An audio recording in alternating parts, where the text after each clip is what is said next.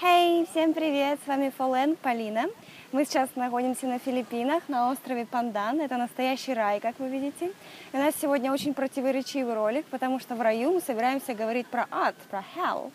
Но не совсем про это, а про разные фразы с использованием этого слова. В английском языке слово hell а, очень часто используется для обозначения эмоций, для экспрессивности.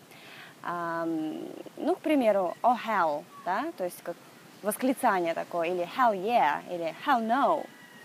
А, очень часто задаются вопросы с использованием этого слова для усиления эмоционального. Например, what the hell are you doing? Да? Какого черта ты делаешь? Или where the hell are my keys? Где, в конце концов, мои ключи?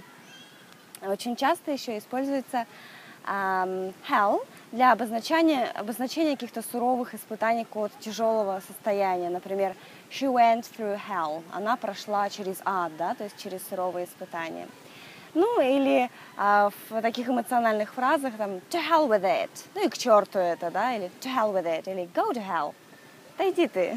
Ну, это может звучать грубовато, но тем не менее тоже используется словом hell. А, у этой фразы есть еще а, очень похожий синоним on earth, да, то есть а, вы можете сказать а, where on earth is he, да, то есть где в конце концов он, или where the hell is he. Ну ладно, пойдем дальше в рай. Хватит уже про hell. Пойдем в paradise. And see you later.